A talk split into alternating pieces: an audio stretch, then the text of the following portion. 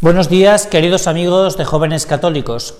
En este lunes nos enfrentamos a un pasaje del Evangelio. He cogido el Evangelio de ayer porque me parecía muy interesante y sobre todo porque es uno de los pasajes del Evangelio más comentados, ya que es uno de los más conocidos, pero que viene precedido por la lectura del sábado en la que el Señor, en una de esas primeras veces, o una de esas veces, porque no podemos decir que sea la primera, habla de que no podemos tener dos señores, no podemos eh, querer a Dios y querer al dinero, que, son, que hay una cierta incompatibilidad. Sin embargo, en este pasaje del Evangelio de San Marcos de hoy, que también viene narrado por San Lucas, hay una cosa muy interesante. Una cosa muy interesante que es que el Señor no va a hacer su enseñanza basada solo en las palabras, sino que les va a mostrar un testimonio. Y es que hoy día el testimonio tiene enorme fuerza. Y esto nos lleva a una cosa muy importante para cada uno de nosotros los cristianos, y es si realmente damos testimonio de vida. De hecho, el Señor, en el pasaje del Evangelio, para que, se, para que se vea la fortaleza y la fuerza que tiene el testimonio, lo que habla es de esa hipocresía anterior de los escribas y los fariseos. Hombres de religión, hombres cuya profesión es amar a Dios, y lo que buscan muchas veces es la riqueza y los honores más que dar gloria a Dios. Y esto nos podría pasar a los cristianos, nos podría pasar a cada uno de nosotros en el mundo de hoy. Es decir, se nos puede llenar mucho la boca de caridad, de esperanza, de fe, y luego que nos falte en el día a día, en las obras, ese testimonio de fe, de esperanza, de caridad. Y es que este es el principal, el principal predicador Fray ejemplo, fray ejemplo. Es decir, si a ti tus amigos y tus amigas no te ven rezar, si tus amigos y tus amigas no te ven querer a los demás, oye, ¿cómo se nos llena a nosotros la boca, que tantas veces nos puede ocurrir a cada uno de nosotros por nuestra propia debilidad, de hablar luego de caridad o hablar de piedad? Entonces el ejemplo que nos pone hoy el Señor, que es donde yo me quería centrar, y donde me gustaría que tú meditaras, porque es un pasaje muy, muy bonito, además muy bonito, porque es un ejemplo positivo, es aquel que después de haber predicado el Señor, se sienta en, el Señor se sienta con sus discípulos en el templo a ver las ofrendas.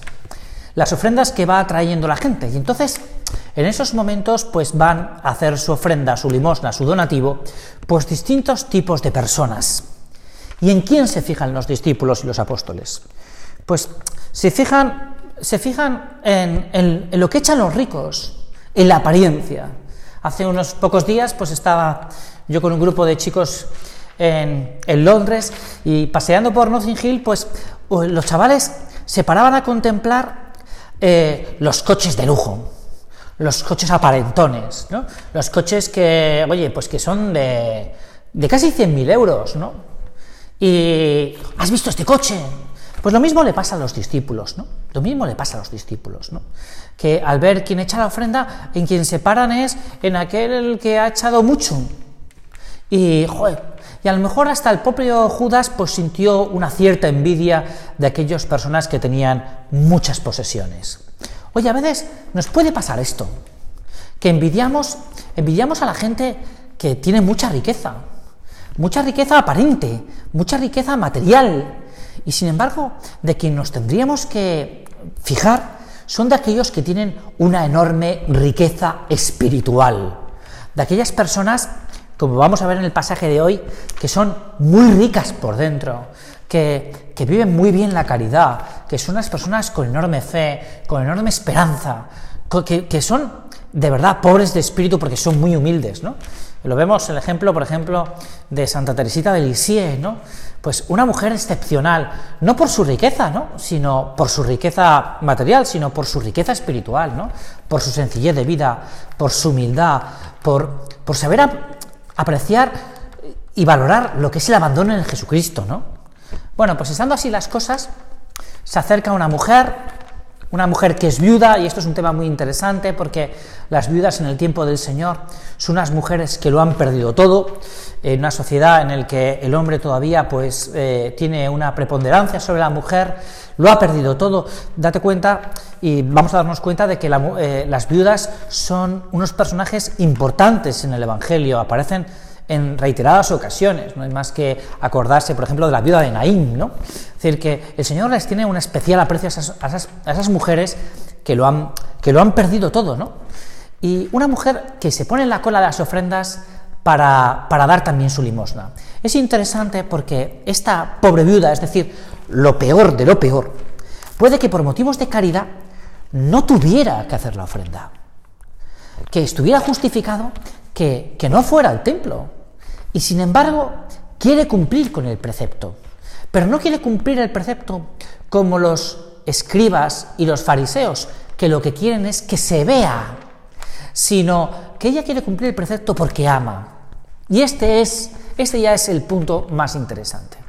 Este es el punto más interesante del ejemplo que nos quiere poner el Señor. Esta mujer se dirige, se dirige a las ofrendas, le llega el momento de, de, dar su donativo, de dar su limosna, y con enorme magnanimidad tira dos monedas. Interesante este punto, porque es que el Señor ve cómo echa dos monedas, todas las monedas que esta mujer tenía. Y es interesante porque, porque es un detalle pequeño del Evangelio, pero un detalle muy significativo. Echa las dos monedas que tenía. Y el Señor llama a los discípulos, porque claro, ninguno de ellos se había interesado por esta mujer. Y entonces les dice, esta mujer, esta mujer es la que ha sido generosa. Esta mujer ha echado lo que todo lo que tenía. No ha sido como los demás, que han echado lo que les sobraba, sino que ha echado todo lo que tiene. Y es que el Señor, Jesús, Dios no puede construir con la riqueza. La riqueza material para Dios no es importante. ¿Qué va a hacer Dios con la riqueza? Cuando nos ha confiado a nosotros que seamos los que administremos los bienes materiales, como aparece en el Génesis. Dios, para poder construir, lo que necesita es generosidad. Y esto es lo que tiene esta mujer. Esta mujer no da lo que no da lo que le sobra, sino todo lo que le tiene. Y esta es la principal ley esta es la principal. La ley del amor. Amarás a Dios sobre todas las cosas. Y esto es lo que le hace ver Jesús a estos discípulos. Decirle, a mí lo que han echado los demás me importa poco, porque lo que me importa es lo que ha hecho esta mujer. Esto también nos lleva a otra cosa y a otro punto muy interesante. Y es que el Señor no quiere palabras bonitas. Es decir, bueno, pues yo, sí, yo estoy dispuesto a cumplir los preceptos de la ley.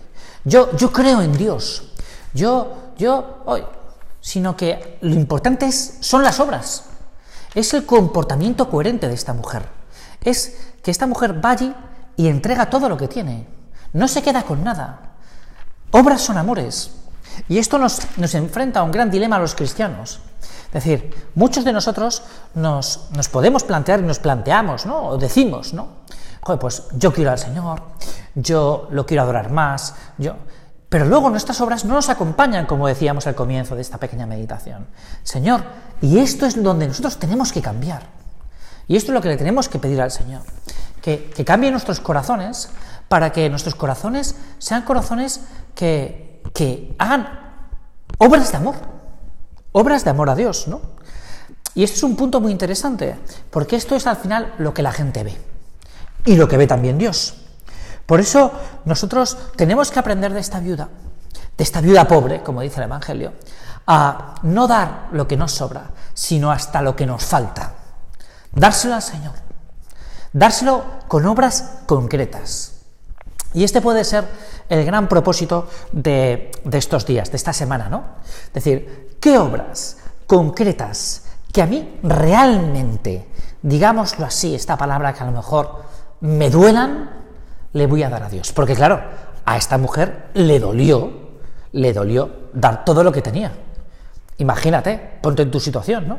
Ponte una situación de una persona que esté pidiendo limosna en la calle y que todo lo que recauda se lo entregue al Señor ese domingo en la misa. ¿Tú qué dirías? Claramente nos llamaría mucho la atención. Pues esto es lo que hace esta mujer. Que nos duela. El propósito es, vamos a ofrecer al Señor algo que nos duela. Algo que nos duela. Algo que internamente digamos, aquí he sido generoso. Aquí he sido generoso contigo, Señor. Porque si no, puede que le estemos dando al Señor aquello que nos sobra. Pues sí, yo rezo un poquillo, yo hago la oración, yo, yo voy a misa cuando puedo, yo trato con cariño a mis hijos y a mis hijas, a mis amigos y a mis amigas, yo, pero, pero algo que te duela, algo que digas, aquí sí, aquí sí me ha apretado el zapato, aquí sí que yo he sentido que estaba haciendo algo grande por Dios. ¿Qué es lo que hace esta mujer? Un acto heroico de caridad sin que nadie lo vea. ¿Qué es lo otro? Sin que nadie lo vea. Solo es Jesús quien ve ese detalle de amor de Dios que ha tenido esta pobre mujer. Vamos a ver entonces aquella cosa que nos duele y que no vea nadie. Pues no sé, cada uno tendrá lo suyo, ¿no? De, desde, no sé, desde preparar muy bien la cena, a, a, fregar los platos, yo qué sé, cada uno sabrá dónde le duele, ¿no? Porque no somos ningún iguales, sino más bien todo lo contrario, ¿no? Somos todos irrepetibles ante los ojos de Dios, ¿no? Pero vamos a ver si hacemos algo que nos duela y realmente no lo ve nadie, solo lo ve Dios. Ese orar en el silencio, en el que en el ocultarse y desaparecer, que tantos santos pues lo han vivido. Bueno, otra vez mm, pues he sido un poquito más largo en el tiempo, pero me parece que este propósito que podemos sacar sincero tú y yo nos puede ayudar mucho esta semana, porque verás cómo eh, Dios sonríe, Dios sonríe ante ante, bueno, ante esa perspectiva y ese panorama que tú te presentas de, de darle a Dios algo que realmente a ti no te sobra, sino que te falta y que es lo que realmente te gustaría dar y a veces no nos atrevemos a entregárselo. Muchas gracias y os espero el próximo lunes. Eh, que tengáis una buena semana.